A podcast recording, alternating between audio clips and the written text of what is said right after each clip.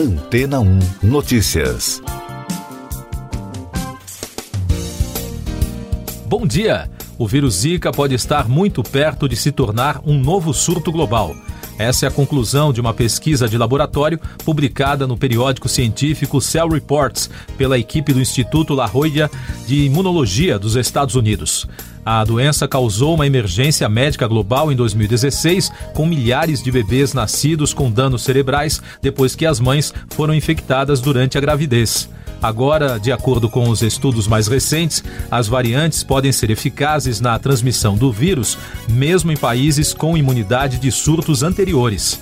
As descobertas, embora teóricas, são importantes porque servem para lembrar do risco de outros vírus além do causador da Covid-19.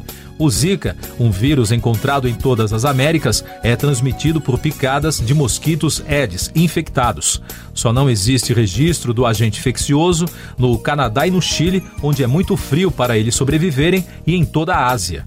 De acordo com a rede BBC, embora para a maioria da população a infecção pelo mosquito seja uma doença leve, pode ter sérias consequências para bebês ainda em gestação, causando microcefalia e danos ao tecido cerebral na criança.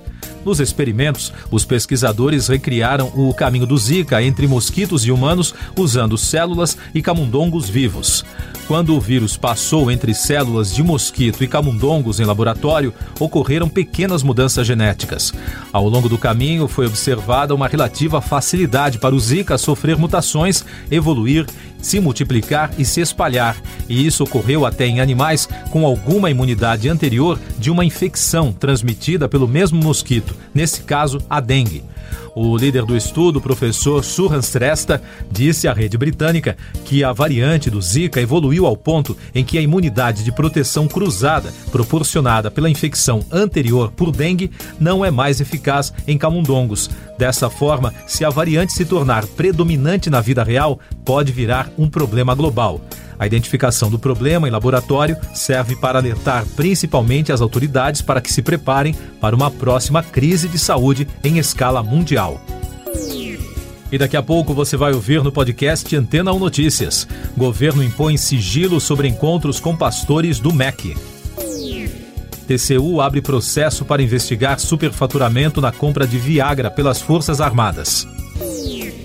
Bolsonaro autoriza reajuste de 5% para todos os servidores. O governo afirmou que não pode dar informações sobre as visitas dos pastores Gilmar Santos e Arilton Moura às instalações do Palácio do Planalto para garantir a segurança pessoal do presidente da República. A resposta do Gabinete de Segurança Institucional, chefiado pelo ministro Augusto Heleno, atendeu a um pedido do jornal O Globo, que acionou o governo por meio da Lei de Acesso à Informação. Os dois pastores estão no centro das denúncias de irregularidades no Ministério da Educação.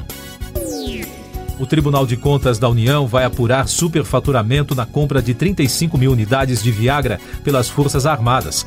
A licitação está no portal da transparência do governo federal e ganhou repercussão após o deputado federal Elias Vaz, do PSB, pedir explicações ao Ministério da Defesa. O processo do TCU apura desvio de finalidade nas compras e a comprovação de superfaturamento de 143%. O procedimento tem como relator o ministro Véder de Oliveira o governo decidiu dar aumento de 5% a todos os servidores federais a partir de julho, segundo assessores próximos ao presidente Bolsonaro. De acordo com reportagens, a medida teria um impacto de cerca de 6 bilhões de reais neste ano, bem acima do 1,7 bilhão previsto para reajustes salariais no orçamento de 2022. O reajuste também deve alcançar militares das Forças Armadas. Ainda segundo apurações das agências de notícias, a informação foi recebida de forma negativa por algumas categorias que já falam em intensificar manifestações. Essas e outras notícias você ouve aqui na Antena 1. Oferecimento Água Rocha Branca. Eu sou João Carlos Santana e você está ouvindo o podcast Antena 1 Notícias, Eleições 2022. O líder do partido União Brasil na Câmara dos Deputados, Elmar Nascimento da Bahia, anunciou a indicação do presidente da legenda, Luciano Bivar, como pré-candidato à presidência da República. A decisão, segundo o congressista, teve o apoio unânime da bancada. MDB, PSDB, União Brasil e Cidadania participam de uma mobilização para lançar uma candidatura única da terceira via à presidência. O lançamento oficial está previsto para o dia 18 de maio. Estão na disputa João Dória, Simone Tebet e Luciano Bivar. Os partidos de oposição PT e PCdoB confirmaram a aprovação de uma federação entre as duas legendas e o PV. Além disso, o Diretório Nacional do PT aprovou a indicação de Geraldo Alckmin do PSB para ser vice na chapa de Lula. As notícias do Congresso. O Senado aprovou um projeto de lei que amplia a divulgação de informações sobre jovens desaparecidos e prevê a inclusão dos dados no Cadastro Nacional de Crianças e Adolescentes Desaparecidos e no Cadastro Nacional de Pessoas Desaparecidas. Segundo o relator veneziano Vital do Rego, o Brasil reúne vários cadastros que não são analisados e comparados entre um e outro. Na Câmara dos Deputados, a mesa diretora determinou o retorno ao trabalho presencial dos parlamentares a partir do dia 18 de abril. Desde o início do ano, os deputados podem trabalhar em regime híbrido, que permite a participação em votações de maneira presencial ou remota a Covid no Brasil e no mundo.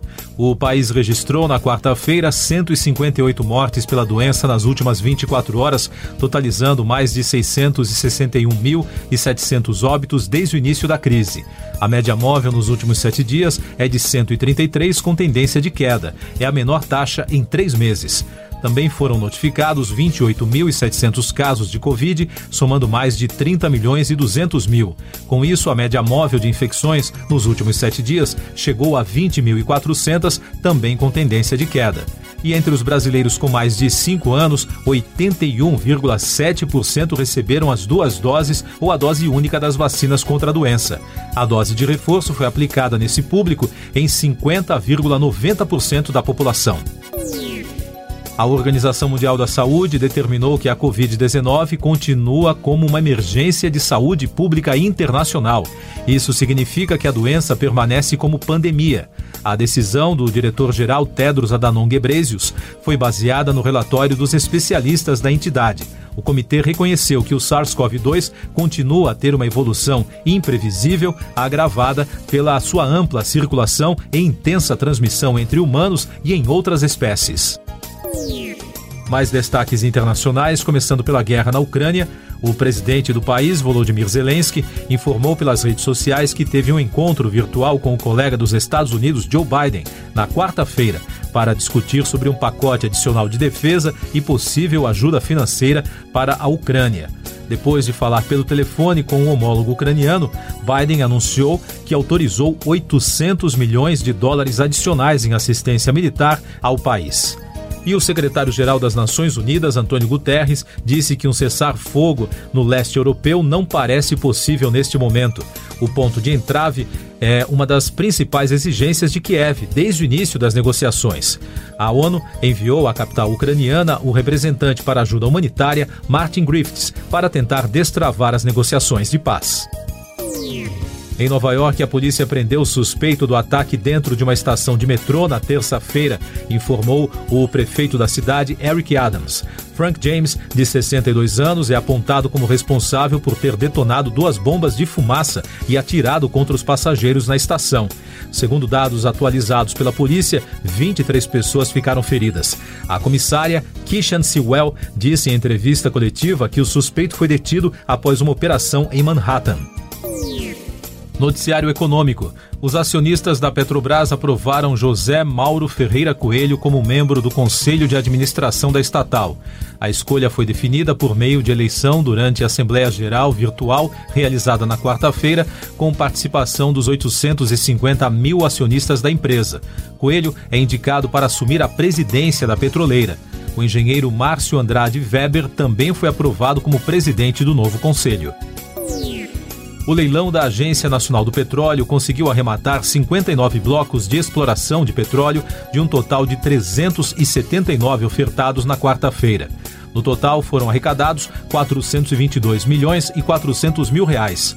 Ao todo, 14 empresas participaram da disputa, como a Shell Brasil, Ecopetrol e Total Energies. A Petrobras não apresentou nenhuma proposta.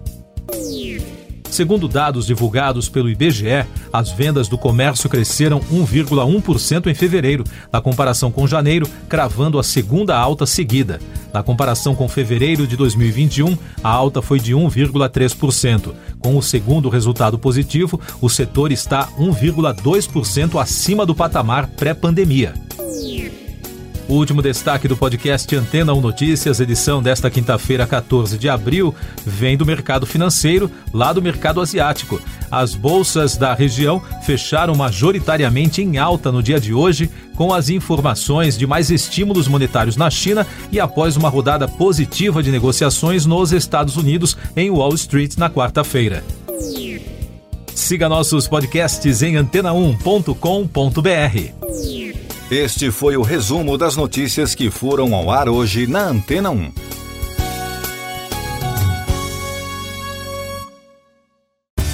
Depois de tanto conteúdo legal, que tal se hidratar com água rocha branca? O consumo regular de água durante o dia traz benefícios para a saúde, como, por exemplo, manter a pele bonita e hidratada. Rocha Branca, da fonte direto para sua casa.